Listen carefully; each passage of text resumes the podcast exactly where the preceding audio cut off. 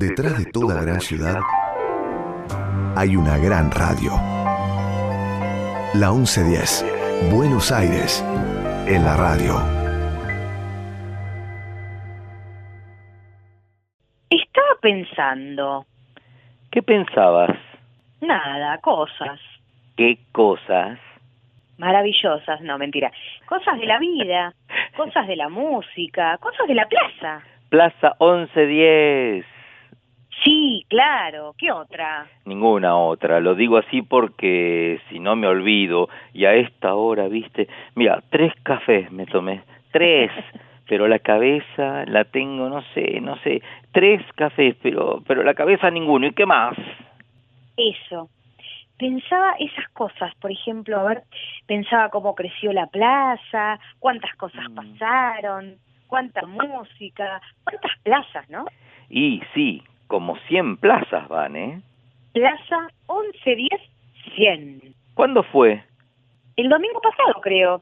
Lo que Ah. pasa es que la cuenta es rara porque está en los podcasts hace dos años. Y está el aire que empezamos hace poco. Está la página Vivamos Cultura y capaz que en todos lados la cuenta da distinto. Es un lío, es un lío feliz. ¿Qué cosa es un lío feliz? La cuenta, ¿Qué cuenta?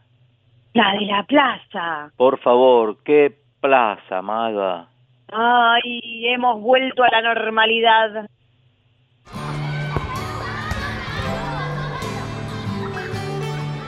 Buenos Aires tiene un montón de plazas, pero solo hay una a la que se llega por el aire. Plaza 1110, un lugar imaginario donde Martín Leopoldo Díaz te invita a explorar la música y los sonidos. Plaza 1110. Para aprender cantando. En la radio pública de Buenos Aires. ¿Saben, saben lo que hizo? El famoso mono liso. A la orilla de una zanja. Caso vivo una naranja. Qué coraje, qué valor. Aunque se olvidó el cuchillo. En el dulce de membrillo la caso con tenedor. La naranja se pasea de la sala al comedor. No me tires con cuchillo, tírame con tenedor.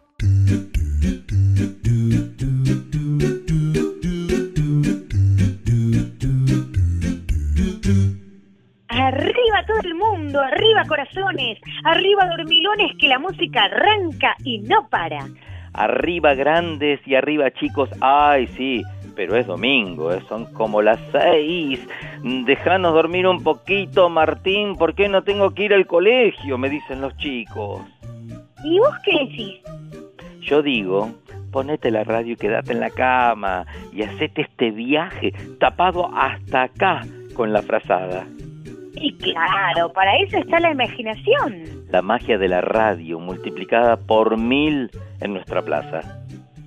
Eso, para los remolones. Y para el resto, Café con leche, jugo de naranja y unas regias medialunas. ahí va. También mate y torta frita, ¿eh? Y la musa, María Elena. siempre. ¿Largamos? ¡Largamos!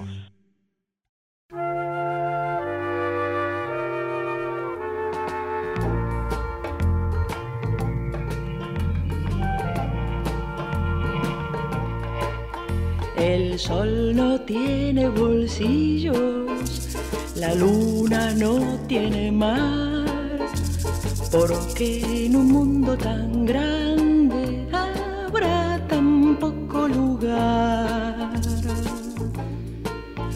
¿A dónde voy y a dónde vas y a dónde vamos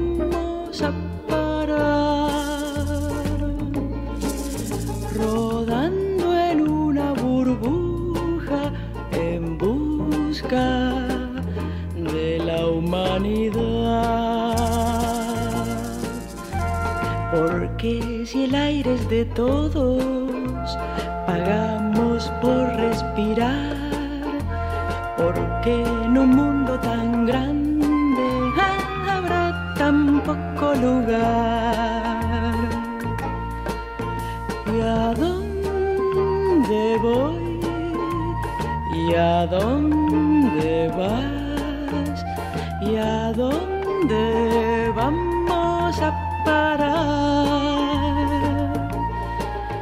Rodando en una burbuja en busca de la humanidad.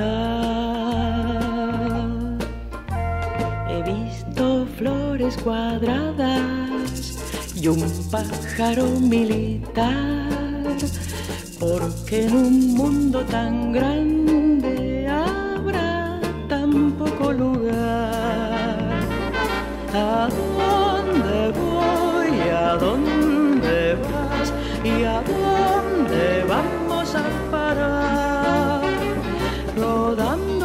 burbuja en busca de la humanidad. El sol no tiene bolsillos, la luna no tiene mar, porque en un mundo tan grande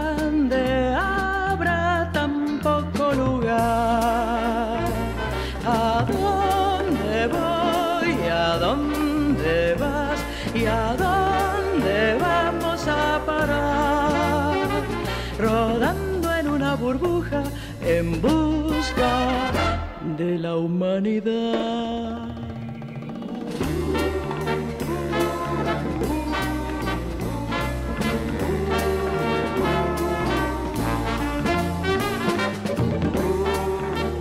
Ay, viste, la musa no falla. Acompaña, ilumina, ella inspira. Gracias, María Elena. ¿Y el Twitter de la radio? Arroba la 1110. ¿Y la radio?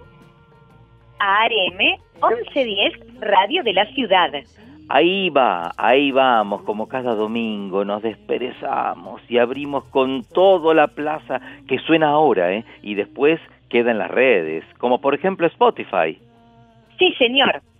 A seguir nomás. A seguir y a volar. Pienso que un sueño parecido no volverá más. Me pintaba las manos y la cara de azul. Y de provisa el viento la vida me llevó.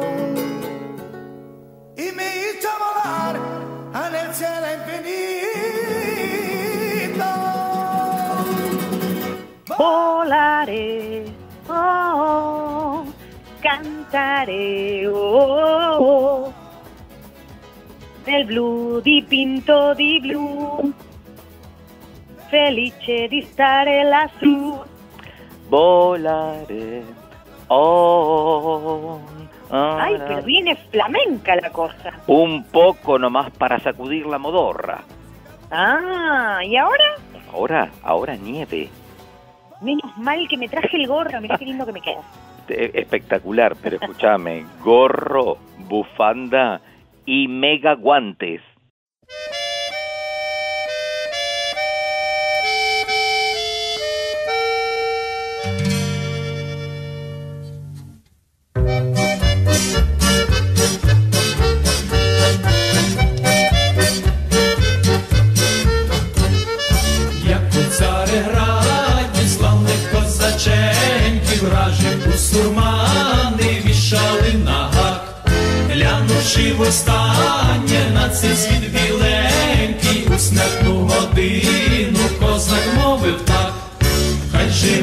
Живе, вільна Україна, хай живуть, живуть вічно козаки, хай цвіте, хай цвіте червона калина, нехай згинуть воріженьки на вічні віки, нехай згинуть воріженьки на вічні віки.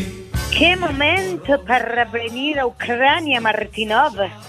La música es el idioma universal y también puede ser idioma de paz y solidaridad, Magalofa.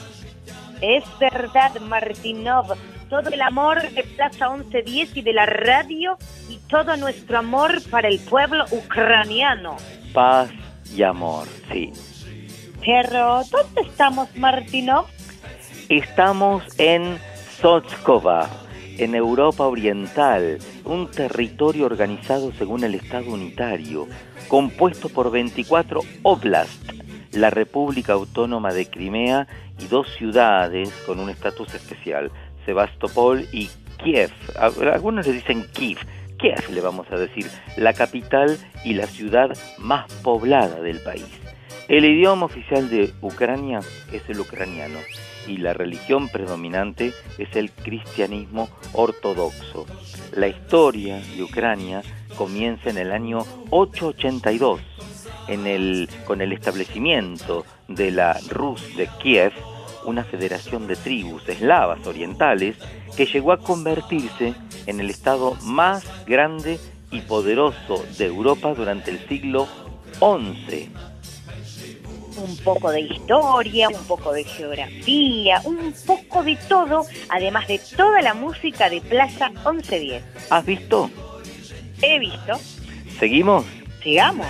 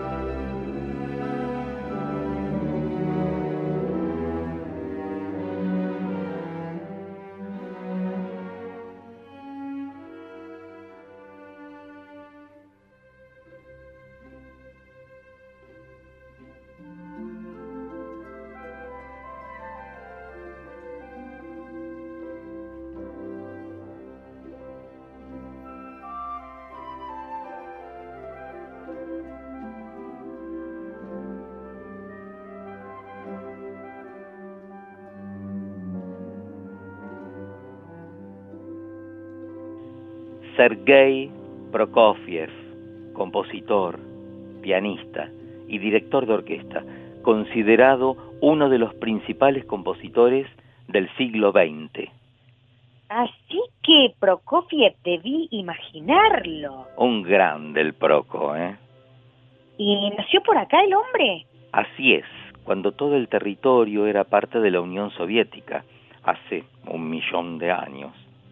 Sí, claro, la famosa URSS. Exactamente, la URSS, Unión de Repúblicas Socialistas Soviéticas. Plaza 1110, geopolítica y mucho más. Osyak Vonuye.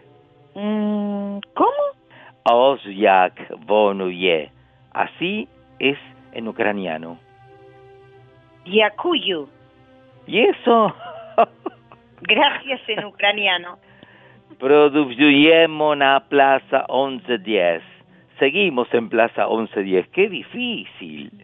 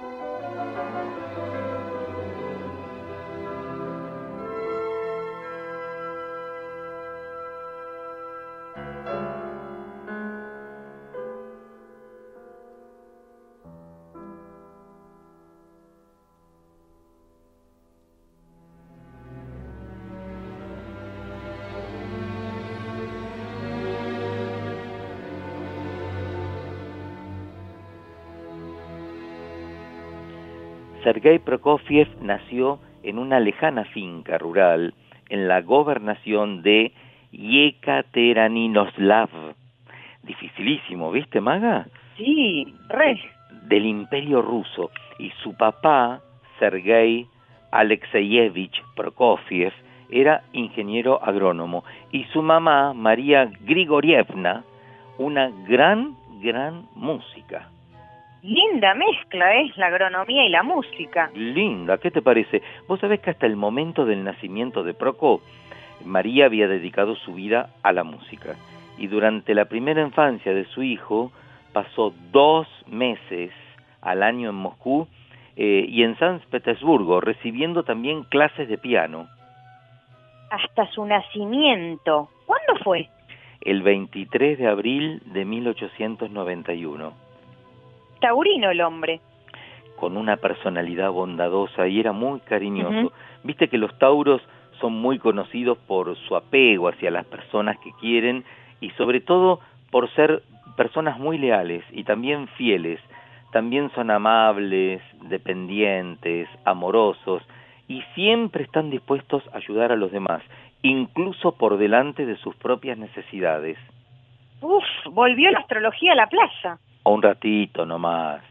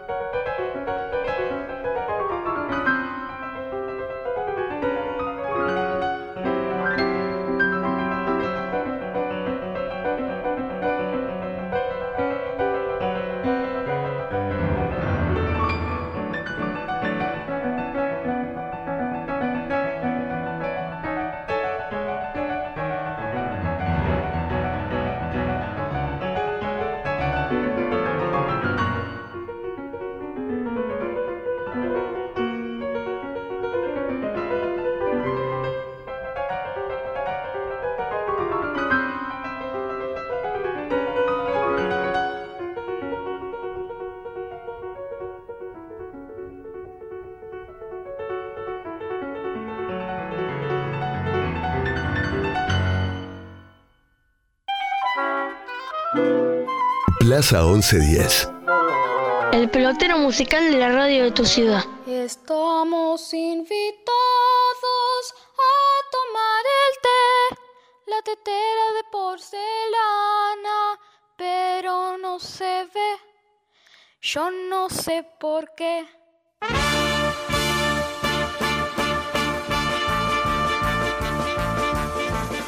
¡Ay, qué lindo venir al circo! Nunca estuve en un circo ruso, ¿sabías? Sin que te dieras cuenta, armamos la carpa en la plaza. Vos no te diste cuenta y nos vinimos al circo de Sergei y su papá al circo en Moscú. El famoso circo de Moscú. No sé si será el mismo, ¿eh? pero es de Moscú. Mm, sí, es de Moscú. Es de Moscú, es de Moscú. Mmm, qué chiquito, Sergei. Nueve años tiene y es su primera vez en Moscú donde además de visitar el circo y quedar impresionado por la ciudad, quedó impactado por el teatro, especialmente por la interpretación de, las orquestas sinfónicas que escuchó. Ay, mira la carita de Sergei. Parece que se le van a salir los ojos. Y la boca más abierta no la puede tener, claramente. Está impresionado. Al regreso empezó a jugar, eh, a representar sus propias obras y lo hacía delante de sus amiguitos. Mira, ¿y qué pasó con la música? Bueno, recibió sus primeras lecciones musicales de su madre, que era pianista aficionada, y con apenas nueve años dio a conocer, eh, en una, se dio a conocer en una versión doméstica su primera ópera, que se llamaba El Gigante, que, ante la incredulidad inicial de su mamá, consiguió completar la música de piano junto a él, con los diálogos improvisados, con sus compañeritos, ¿eh? Era una sencilla pero brillante historia sobre dos valientes jóvenes que defendían a una damisela frente al peligro de un terrible gigante.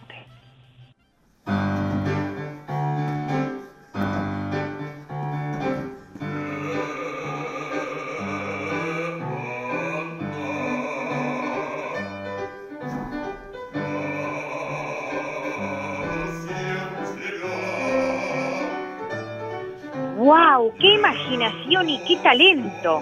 Poco tiempo después, en la casa de sus tíos y con la colaboración de sus primos, que incluso se disfrazaron para la ocasión, representó el primer acto de su ópera en el salón del hogar. Imagínate, todos asombrados, los padres y la familia. Ahora es papá Prokofiev el que se quedó boquiabierto. Por aquel entonces también había compuesto una obertura y tres piezas y estaba muy inmerso en la escritura de una segunda y mayor ópera titulada Islas Desiertas. ¡Fa! Pero una máquina el chiquitín ucraniano. No, terrible. Mira, a su creación operística inicial le siguieron tres más. La última de ellas, El Festín de la Peste. ¡Qué título! Que fue escrita bajo las indicaciones del compositor Reinhold Glir. En ese momento sus padres decidieron proporcionar a su hijo una educación más sólida, con, con trabajo duro ¿eh? y disciplina, empezando con lecciones de francés y alemán. Se acabó la joda.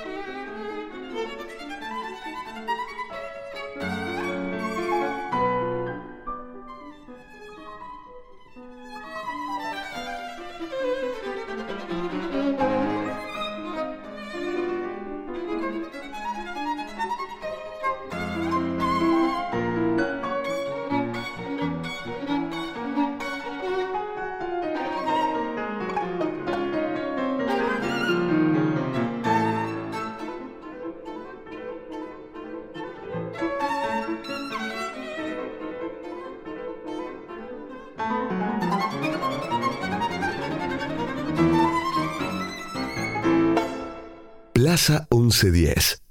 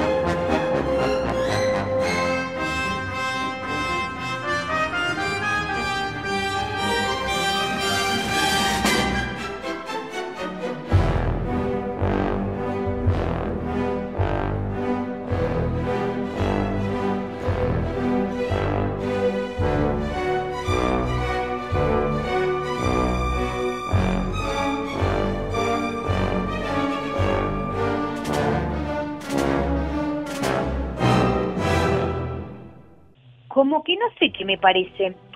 Es decir, no sé si me parece bien o me parece mal que lo hayan mandado a Sergei a estudiar tan estrictamente. O sea, como que pienso, pobre Proquito, tan chico y tanta disciplina, qué duro, y con ese frío. Me sale la cosa de madre, ¿viste? Sobre protectora. Y al mismo tiempo pienso, digo, mm, reflexiono, bueno, qué bueno que lo mandaron ahí a estudiar así, tipo súper estricto todo, porque capaz, gracias a eso, tuvimos el mejor Prokofiev posible. El genio en todo su potencial, o sea. Claro, claro, yo te entiendo, me pasa un poco lo mismo y vos sabés que, que a mamá y a papá Prokofiev un poco me parece que les pasó algo así, ¿eh? ¿Cómo es eso? Claro, es que a pesar de, de- de que tenía un talento creciente, ellos dudaron sobre iniciar a su hijo en una carrera musical tan temprana y consideraron también la posibilidad de que asistiera a una, a una buena escuela secundaria en Moscú. ¿Ha visto mi tata? Ancina, mijita, en 1904 su mamá se había decidido por San Petersburgo y junto al gurí visitaron la ciudad y conocieron al don Alexander Glasunovich, gaucho de las estepas siberianas y profesor del Conservatorio de San Petersburgo, y jura canejo. ¿Y qué pasó, tatita? Y el gaucho Glasunovich quedó, quedó impresionado, hija mía, y le dijo a la madre que haga lo que haga el Sergei, solicitar la, la admisión en el conservatorio, che. ¿Y entonces? Y ahí fue, ahí fue el gurí, confiado, confiado pasó las pruebas introductorias y, se inscribió este año, ¿eh? Ah, no sabe los metros que tuvo. Anatol Yadov, esperate que este es dificilísimo, el Nikolai, el Rimsky, Korsakov, Korsakov, qué sé yo, y empezó a interesarse con, con las corrientes, pero no las de aire, ¿eh? las de la música, las corrientes avanzadas.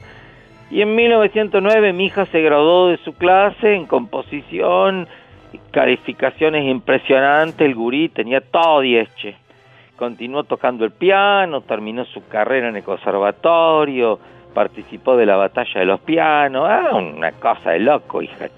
Un concurso abierto a los cinco mejores estudiantes de instrumento y el premio era un, piano de cola, un piano de cola de, de los buenos, ¿eh? Schroeder, Schroeder.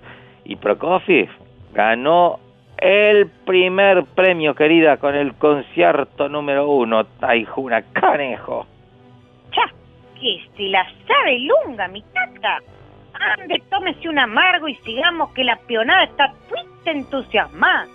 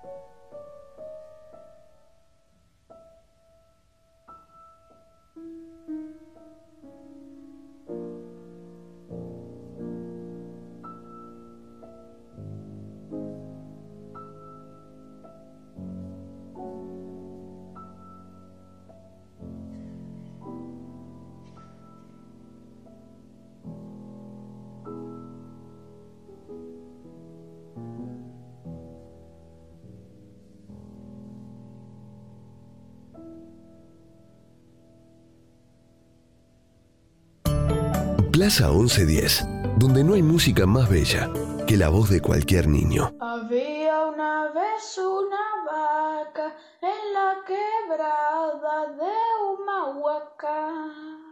Como era muy vieja, muy vieja, estaba sorda de una oreja.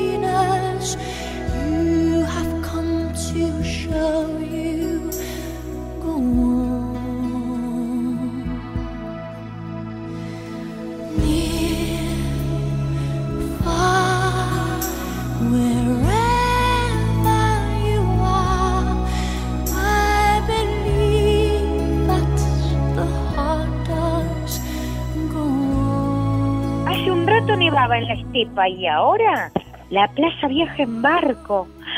¿Qué clase de viaje es este? No iremos a hundirnos como DiCaprio y todo, ¿no? Tranquila, que, que del Titanic es la canción nada más. Este barco es Ah. otro barco, sí, sí, quédate tranquila. Y el que está a bordo no es DiCaprio, sino Prokofiev. Igual de Ah. joven que Leonardo y también sabes que es rumbo a América. ¿Y por qué se fue de su Ucrania amada? Él, contaba mm, con la simpatía de los revolucionarios soviéticos por su carácter irreverente todo el tiempo. Sin embargo, un año de la Revolución Rusa, ocurrida en octubre de 1917, Proko pensó que era mejor instalarse en Occidente para trabajar sobre todo más tranquilo, ¿viste? Y se subió a este barco con el permiso oficial de Anatoly Lunacharsky, el comisario del pueblo para la educación. ¿Quién le dijo?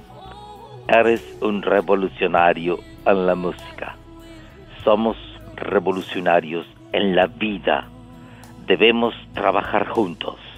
Si quieres ir a Estados Unidos, no me interpondré en tu camino. Estamos llegando a San Francisco ya. Qué rápido se viaja con la plaza, ya sea por aire, por tierra o por mar. Fíjate vos que recién llegamos y ya lo están comparando con otros exiliados rusos famosos. Tomá, Magaleva, acá tenemos los tickets para el debut como solista en New York y después nos vamos para Japón y Francia, aunque no siempre todo salga perfecto. Mm, es la vida. Que me alcanza.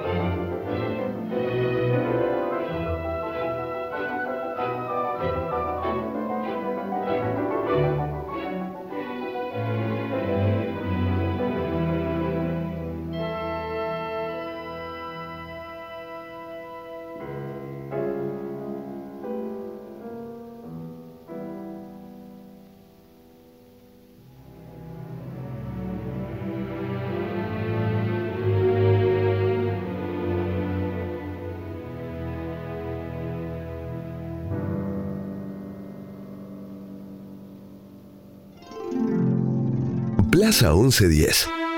Jugando con los sonidos en la 1110.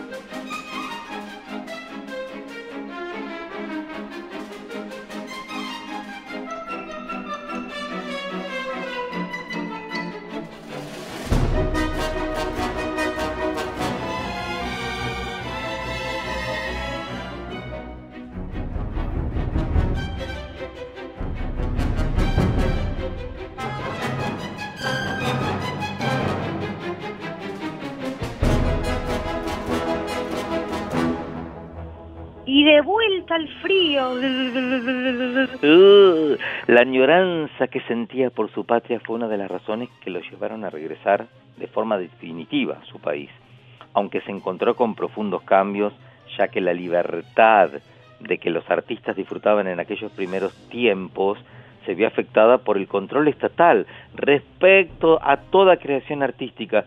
A ver, debían ceñirse los cánones estrictos del realismo socialista. ¿Y cómo le afectó eso a Proco? Y algunas de sus obras, como la cantata para el vigésimo aniversario de la Revolución, fueron consideradas excesivamente modernas y en consecuencia fueron prohibidas. No. ¿Y dejó de componer? ¿O qué cosa pasó exactamente entonces? No dejó de componer, sino que, mm, que su estilo se volvió más clásico y el componente melódico de sus composiciones, la verdad que ganó en importancia. Ah, cambió la fórmula. Claro, ves, algunas de sus obras más célebres son de esa época los ballets La Cenicienta, Romeo y Julieta, el cuento infantil Pedro y el Lobo, las partituras para dos películas de Sergei Einstein, Alexander Nevsky e Iván el Terrible, y también las tres sonatas de guerra para piano, la Sinfonía número 5, la monumental ópera Guerra y Paz. Más que dejar de componer, le dio con todo. Con Toti.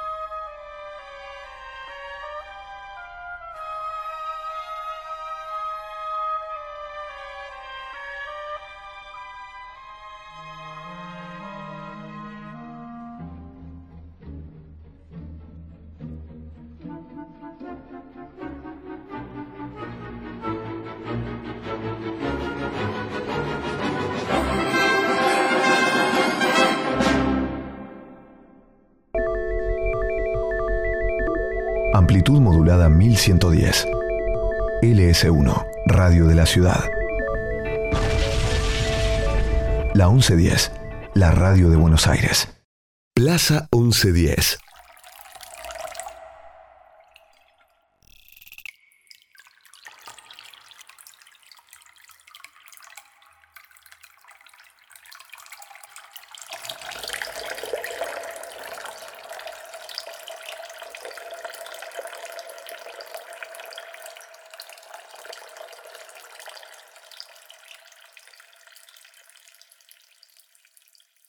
¿Cómo, no sé qué palabra usar para lo que hemos escuchado? Estos sonidos líquidos, es una suite líquida y sabes que pertenece a Lautaro Martín Vieira, que trabaja en el Conservatorio Piazzolla, en la Cátedra de Composición para Medios Mixtos y también en el Conservatorio Manuel de Falla, en la Cátedra de Electroacústica. Así que él es el creador de esta suite líquida que luego vamos a escuchar un poquito más y le damos la bienvenida aquí a Plaza 1110. Lautaro Martín Vieira, ¿cómo estás Lautaro? Bienvenido a la plaza. ¿Qué tal, Leopoldo? Muchas gracias. Buenas tardes. Bueno, todo bien. Estábamos escuchando recién esta, esta suite líquida. ¿Cuándo compusiste la suite líquida? Esta obra es del año 2013. Decime una cosa, Lautaro. Eh, composición para medios mixtos. ¿Qué es esto? Sí. Bien, es una carrera de composición este, en el marco de una institución académica y por lo tanto tiene esa mirada, pero que está altamente atravesada por la búsqueda de, de, de, de, de la contemporaneidad, es decir, de estar al, al tanto de lo que se está preguntando el compositor de música contemporánea y este, dada la diversidad de preguntas, dada la diversidad de estéticas, este, es una carrera con, con, con un desafío interesante y, y, que ya tiene algunos años a pesar de su creación relativamente reciente, ¿no? porque es una carrera del 2015 con un Nueva. contenido tecnológico bastante profundo, porque bueno, obviamente la tecnología siempre está de la mano de, de los avances eh, creativos en todas las artes y eso no, no es una excepción en la música. Así que eso sería, es una carrera de composición, eh, pero este con, con un- una impronta muy, muy actual, con una preocupación por, por lo que sucede en el arte hoy, con incluso este, lo que sucede en el arte en diálogo entre disciplinas, ¿no? lo, lo que pasa a partir de, de- de- del surgimiento de obras que transitan, se podría decir, bordes disciplinares. Así que es una, una carrera con una, con una impronta muy actual y muy, muy interesada en ese tipo de preguntas. Qué bueno tenerte en este programa de Plaza 1110, porque vos sabés que se lo estamos dedicando a Sergei Prokofiev, que también en su momento mm, marcó un antes y un después, un atrevido, ¿no? Eh, así que es bueno tenerte hoy aquí, Lautaro, y vos hablaste de desafíos, de desafíos. ¿Cuáles serían los desafíos de los compositores hoy? Bien, bueno, la, composición eh, musical probablemente nunca deje de ser cierto ordenamiento de los objetos sonoros en el devenir temporal, ¿no? Ahora, este, las perspectivas desde la cual la música académica mira a lo musical en tanto objeto de estudio van cambiando, van, van mutando con, con, con, con el surgimiento de nuevas obras, además que interpelan y ponen en tensión eh, viejas creencias. Este, entonces, eh, ¿Cuáles son las viejas creencias, perdón? y por ejemplo que una obra musical eh, tiene que estar organizada a partir de, de un sistema tonal. Digo viejas creencias y ahí hay que distinguir desde la perspectiva de quién, ¿no? Porque este para el, el público eh, lego, digamos, para el público que no tiene el hábito de acercarse a la música académica, este que, es- que una obra no sea tonal ya la hace inaccesible muchas veces. Claro. Entonces, claro. bueno, una- esa sería una una una variable, ¿no? Que, que, que, que la sintaxis de la obra no esté basada en, en esa en esa lógica de la tonalidad que es una práctica que para la música académica este ya eh, no, no es habitual hace mucho tiempo, hace mucho tiempo, de hecho, este, justamente Prokofiev, este, a pesar de que se ubica más bien en un en, en- un lenguaje, si se quiere, neo, neorromántico, es este claramente un compositor que pertenece a un momento en donde la tonalidad ya eh, o sea, al mismo tiempo estábamos escuchando las, las, los trabajos de, compositores como Webern o, o, o- ya estaba Ar- Arnold Schoenberg eh, trabajando para, para ofrecer nuevas posibilidades de organización de las alturas, en fin. Este, eh, me parece que la, las, la, la, la pregunta, ¿qué sería, ¿qué sería lo viejo en términos de, de, de, de usos musicales?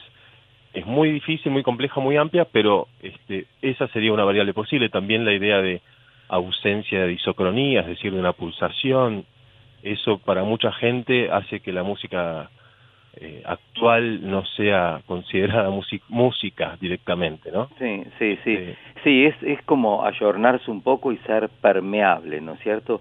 Y también la responsabilidad de los difusores eh, y también, ¿por qué no?, de los profesores, ¿no?, y de los maestros de, y de las escuelas y de los conservatorios de difundir y educar toda clase y todo tipo de música sin ningún prurito y sin ningún prejuicio. Yo por lo menos creo eso, Lautaro, acercar al gran público y al pequeño público, a todo el mundo, a la, a la música, en este caso electroacústica, contemporánea, o para medios mixtos, como pueda llamarlo, pero creo que todos somos responsables, ¿verdad? Definitivamente sí, este, es una temática muy compleja también porque existe una industria del entretenimiento musical eh, que de alguna manera atraviesa la escucha cotidiana de todo el mundo y este, define sus gustos. Sí, la vez pasada tenía una conversación con, además de dar clases de composición en el conservatorio, eh, integro un laboratorio este, junto a Guillermo Cacase, Matías Giuliani, un laboratorio en el CECAP, en, en Dirección General de Educación Artística, que es- está orientado a alumnos avanzados o egresados de los conservatorios, pero de, de diversas disciplinas. Justamente es un espacio donde se encuentran disciplinas para indagar la idea de lo transdisciplinar. Y eh, Guillermo comentaba algo que me- con lo que estoy muy de acuerdo, que la idea de este, lo que es considerado arte o lo que es aceptado como arte por, por las grandes mayorías, a veces solo obedece a los niveles de exposición, que lamentablemente están atravesados por la industria de la música, en este caso, ¿no? de lo musical. Y el marketing, si- perdón. Claro, si hubiese, si hubiese el concepto de alta rotación, el concepto de alta rotación aplicado a lo musical nada más, ¿no? Digamos, si hubiese una alta rotación de música contemporánea, quizás no sería tan ajena y no sería tan extraño que no haya tonalidad, por ejemplo. Claro. Pero bueno, eso es este un, problema un problema difícil de resolver, sobre todo en el sistema en el que vivimos, ¿no? O sea, no, Sí, no va a cambiar de pasado mañana seguramente. Por suerte, ¿sabés qué, Lautaro? La música, en la música y en el arte siempre salta la verdad. Entonces podés tener una discográfica detrás, podés tener el mejor sponsor, podés tener el mejor, el mejor marketing, mm, quizá tarda un poquito más, pero la verdad de la cosa en algún momento llega y llega siempre, ¿eh? porque podés tener mucho marketing, pero ese marketing hay que saberlo man- mantener.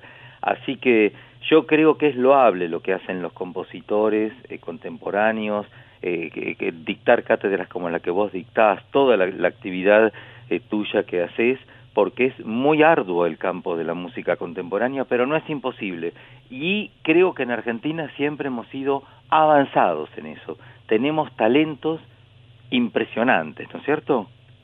Sí, definitivamente. Y cuando este, se formó la carrera de composición del Piazzolla, justamente, este, eh, el, el espíritu de la gente que trabajaba en la, en la gestación de la carrera tenía que ver con esto y con la diversidad de, de, de la, de la composición actual en cuanto a estéticas. Por eso es una carrera que tiene cuatro profesores de composición distintos con eh, estéticas diferentes, pero que abordan problemáticas eh, comunes, las preguntas que interesan al compositor de hoy.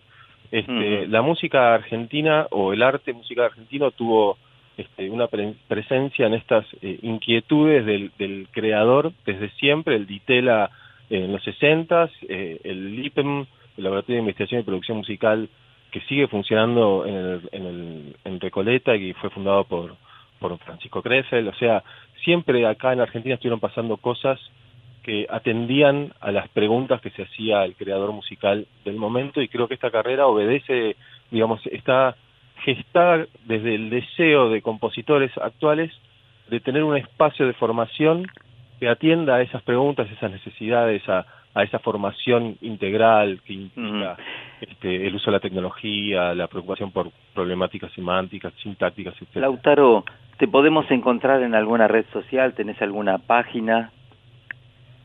Sí, claro, está, eh, eh, bueno, tengo mi, mi Instagram, mi, eh, tengo Instagram, Twitter, Facebook, como la mayoría de, de la gente hoy. Mi Lautaro Vieira es mi nombre, así de simple. Lautaro Vieira, con B corta. Así ya podemos conocerte y encontrar tu obra ahí también. Lautaro, muchas gracias por este ratito y gracias por acercarnos entonces a, a, este mundo de la música electroacústica y a la composición también para los medios mixtos. Fuerte abrazo, gracias. Muchísimas gracias a ustedes por, por, por interesarse por este tipo de, de propuestas y bueno, este, muchísimas gracias. Por favor. Chao, Lautaro. Lautaro Martín Vieira, profesor del Conservatorio Piazzola y del Conservatorio Manuel de Falla. Eh, él dicta las cátedras de composición para medios mixtos y también de electroacústica en el Manuel de Falla, ha pasado por Plaza 1110, un compositor casualmente hoy que estamos dedicando Plaza 1110 al gran Sergei Prokofiev.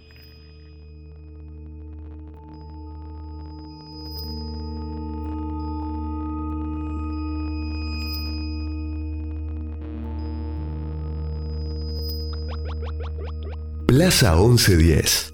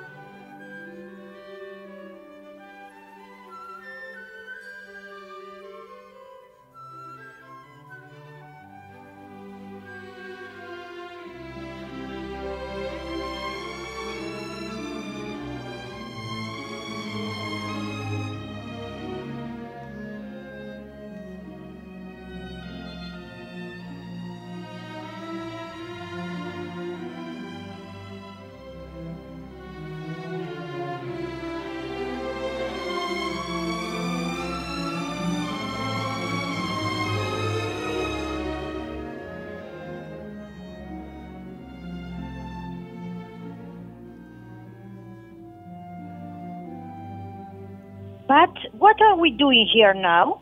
Oh, yes, now we are in London with Sergey. Ah, okay, I understand. Plaza 1110 sigue llevándonos de aquí para allá. oh, yes, yes, my darling. Acá en Londres se encontró con otro Sergei, el empresario Sergei de Aguilev, que le encargó el ballet Ala y Loli. Para cuando Sergei le llevó la obra, Sergei de Aguilev la rechazó con un no rusa y en compensación aclararon que Sergei Prokofiev actuara en un concierto sinfónico en Roma en la que fue su primera interpretación en el extranjero, instándolo a escribir música que fue, la verdad, verdaderamente rusa. Rusia, Nueva York, Londres, Buenos Aires. Ay, qué paseo con gorro y bufanda nos pegamos hoy de la mano de este rebelde de la música. Sí, total.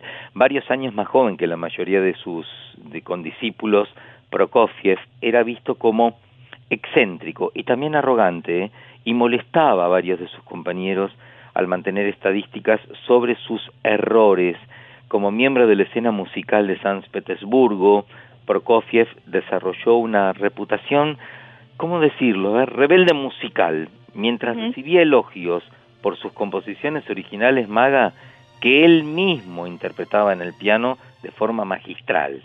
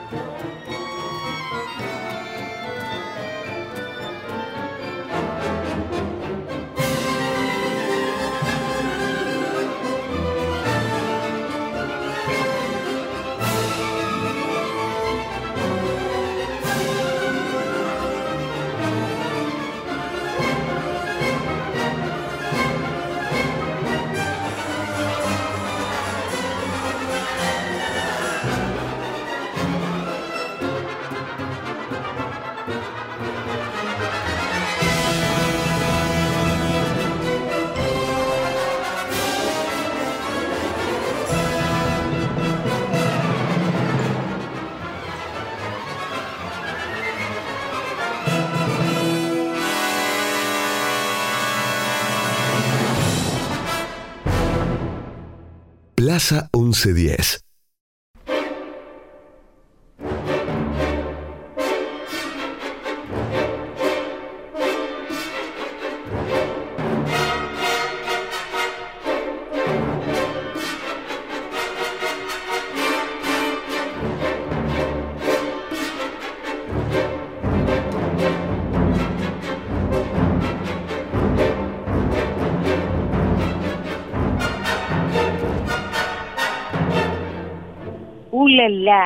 Avec la classe Maintenant, nous sommes à Paris, mon amour. Oui, oui, je suis Marietta et avec le chelar des intérionnettes et mouvement, mais nous sommes à Paris avec la musique de Monsieur Stravinsky. Mais pourquoi? Ah, oh là là, ma Magalette. Ici, à Paris, Monsieur Daguilev citó a notre invité, Monsieur Prokofiev, para hacer una audición del nuevo montaje de Le Buffon. Oh oui, Monsieur Stravinsky estuvo presente a la audición y se negó a escuchar más el primer acto y acusó a Prokofiev de perder el tiempo componiendo óperas. Maquia Quilombé. Monsieur Prokofiev replicó a Monsieur Stravinsky no estaba en posición de establecer una dirección artística general, ya que él mismo no es inmune al error. ¡Wow! Uf. Piña va, piña viene, los muchachos se entretienen. Igor se volvió incandescente por la ira. Casi llegamos a las manos y nos separamos con dificultad. Ahora entiendo por qué Stravinsky hacía de todo para menoscabar la reputación de lo, del bueno de Procoche. Se volvieron, te digo, unos enemigos. Pero para siempre. No, no, no, por un rato. Ah. El estreno del ballet de la Discordia en París el 17 de mayo de 1921, que fue un gran éxito eh, y fue recibido con gran admiración por el público que incluía a Igor Stravinsky, Maurice Ravel y Michel Fokine, mirá que tres. Y en Stravinsky eh, calificó al ballet como la única pieza de música moderna que podía escuchar con placer, mientras que Ravel lo denominó una obra de genio. Como consecuencia, y a pes- a pesar del éxito cosechado con el bufón, sabés que Diaghilev no realizó más encargos a Prokofiev y canceló las representaciones del ballet. Posteriormente, Prokofiev y Stravinsky restablecieron su amistad y eh, Stravinsky describió a su colega como el compositor ruso de su tiempo, por supuesto, después de él.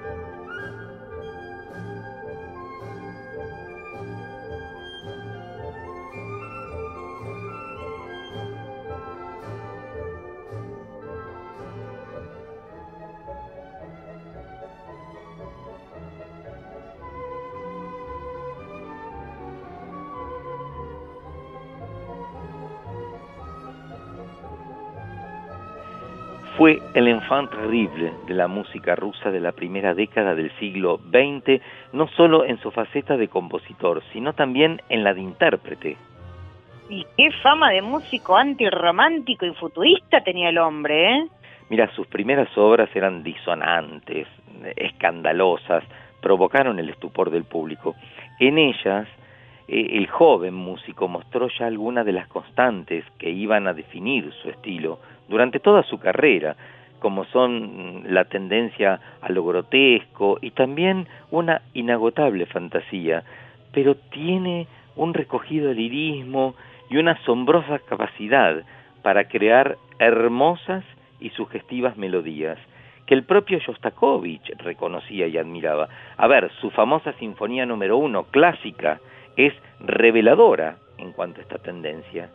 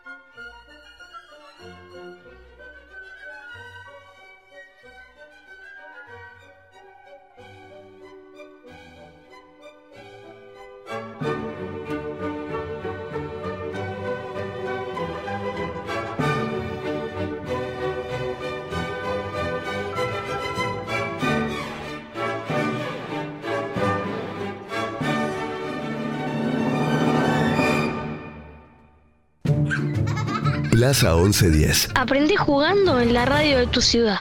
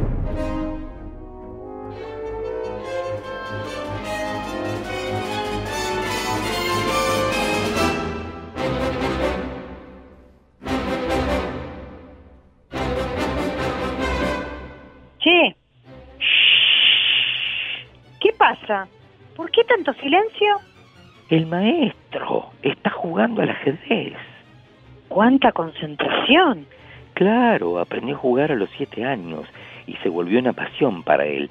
Mira, eh, Raúl, José Raúl eh, Capablanca, a quien venció en una partida de exhibición simultánea el 16 de mayo de 1914, y también a Mijail Vodnikiv, eh, con quien jugó varias partidas. ¿eh? Jaque mate. Alrededor de 1924, habla así bajito porque está jugando, conoció la ciencia cristiana y comenzó a practicar sus enseñanzas, ¿sabes? Que creía que eran bene- beneficiosas para la salud y su temperamento ardiente, a las que permaneció fiel por el resto de su vida. Amén. El ajedrez y la ciencia cristiana fueron las pasiones que completaron sus intereses, aunque claramente la música era el principal. Se nota. Componía y componía, sin importar las condiciones. Él se adaptaba y así fue que escribió una serie de canciones de masas, utilizando las letras de los poetas soviéticos oficialmente aprobados. Existen distintas ubicaciones que reciben su nombre en honor a Sergei Prokofiev. Mira, el aeropuerto internacional de Donetsk eh, pasó mm, a llamarse Aeropuerto Internacional Sergei Prokofiev de Donetsk. Y el Instituto Musical y Pedagógico también de Donetsk volvió, mm, cambió su nombre por la Academia Estatal de Música Sergei Prokofiev. Y en Mercurio existe un cráter de impacto que, mm, que recibe y se llama como el nombre del compositor, en su honor. Además, desde 1966 existe en Moscú un museo que lleva su nombre. Y otra cosa, en 1991, y conmemorando el centenario del nacimiento del compositor, se erigió frente a él un monumento en reconocimiento a su figura, por supuesto. Volveré y seré nombre.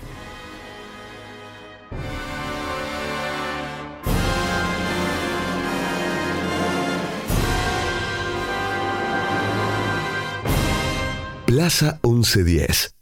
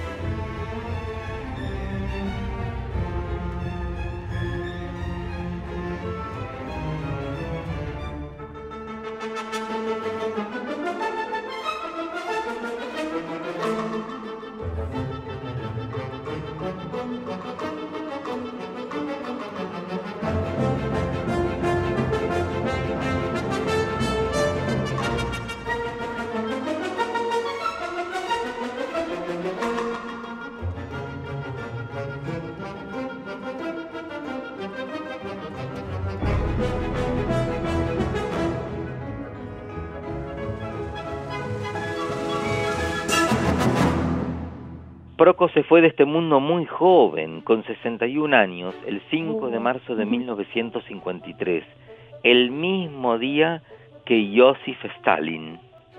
Qué mala pata. Por eso no salió nada en los diarios que estaban dele que dele con la muerte de Stalin. Tal cual, tal cual, pero te digo una cosa, su legado vale más que todas las páginas de los diarios, ¿eh? Pero sin duda. Mira, sus obras incluyen piezas tan escuchadas como La Marcha del Amor por las Tres Naranjas, la suite del Teniente Quillé, el, el ballet Romeo y Julieta, Pedro y el Lobo, y dentro de las formas y géneros en los que trabajó, creó siete óperas completas y siete sinfonías. ¿Siete sinfonías? Más despacio, por favor, que no llegamos a notar todo. Ocho ballets, cinco conciertos para piano, dos conciertos para violín, un concierto para violonchelo, un concierto sinfónico para violonchelo y orquesta y nueve sonatas para piano completas. Uy, cuánto número. Bueno, después hago bien la cuenta. Sergei Prokofiev, junto a Dmitri Shostakovich, el mejor representante de la escuela de composición soviética, y su obra ha dejado una profunda huella en el estilo de sus compatriotas más jóvenes. Es autor de una música en la que tradición y modernidad se conjugan de una manera ejemplar. Durante su vida, las obras de Prokofiev se representaron y escucharon ampliamente y tras su partida de este mundo, su popularidad como compositor mostró pocos signos de disminución. La publicación de sus escritos autobiográficos, las memorias de su esposa, mira, Mendelssohn, su correspondencia y otras biografías han arrojado luz sobre muchos hechos ocultos sobre su carrera, su contexto cultural, su forma de trabajar y su vida personal. Y como si fuera poco, ahora también tiene su propia plaza.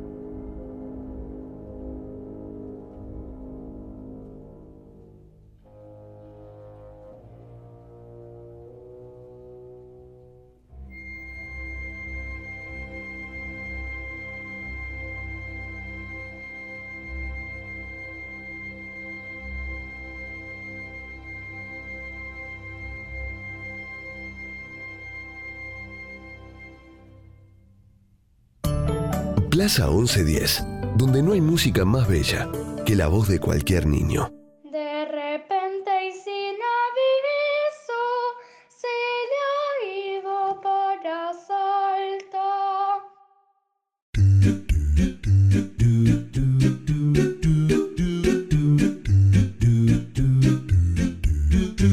¿Qué viaje que nos pegamos hoy, camarada? Seguimos sumando millas ¿eh? y sellos en el pasaporte.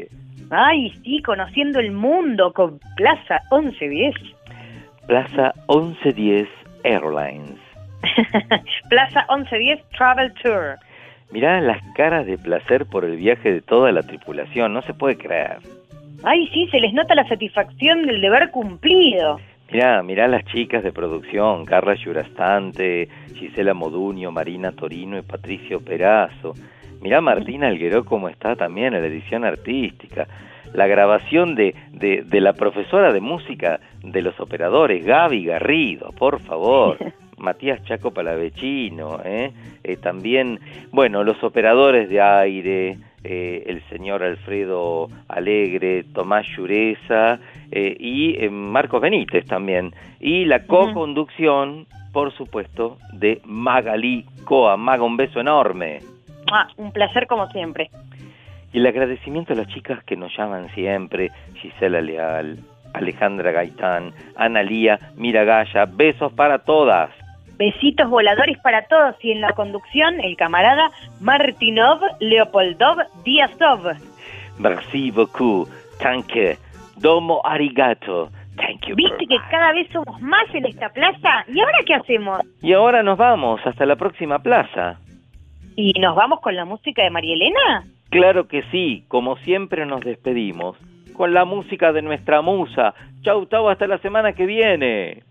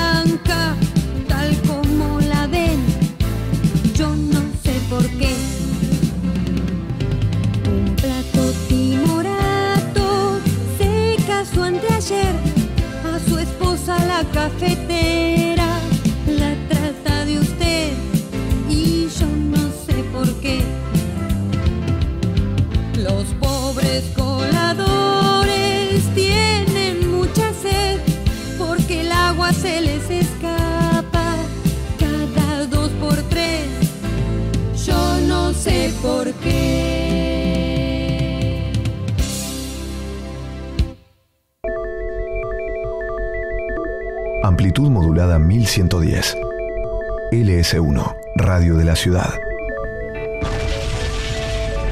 La 1110, la radio de Buenos Aires.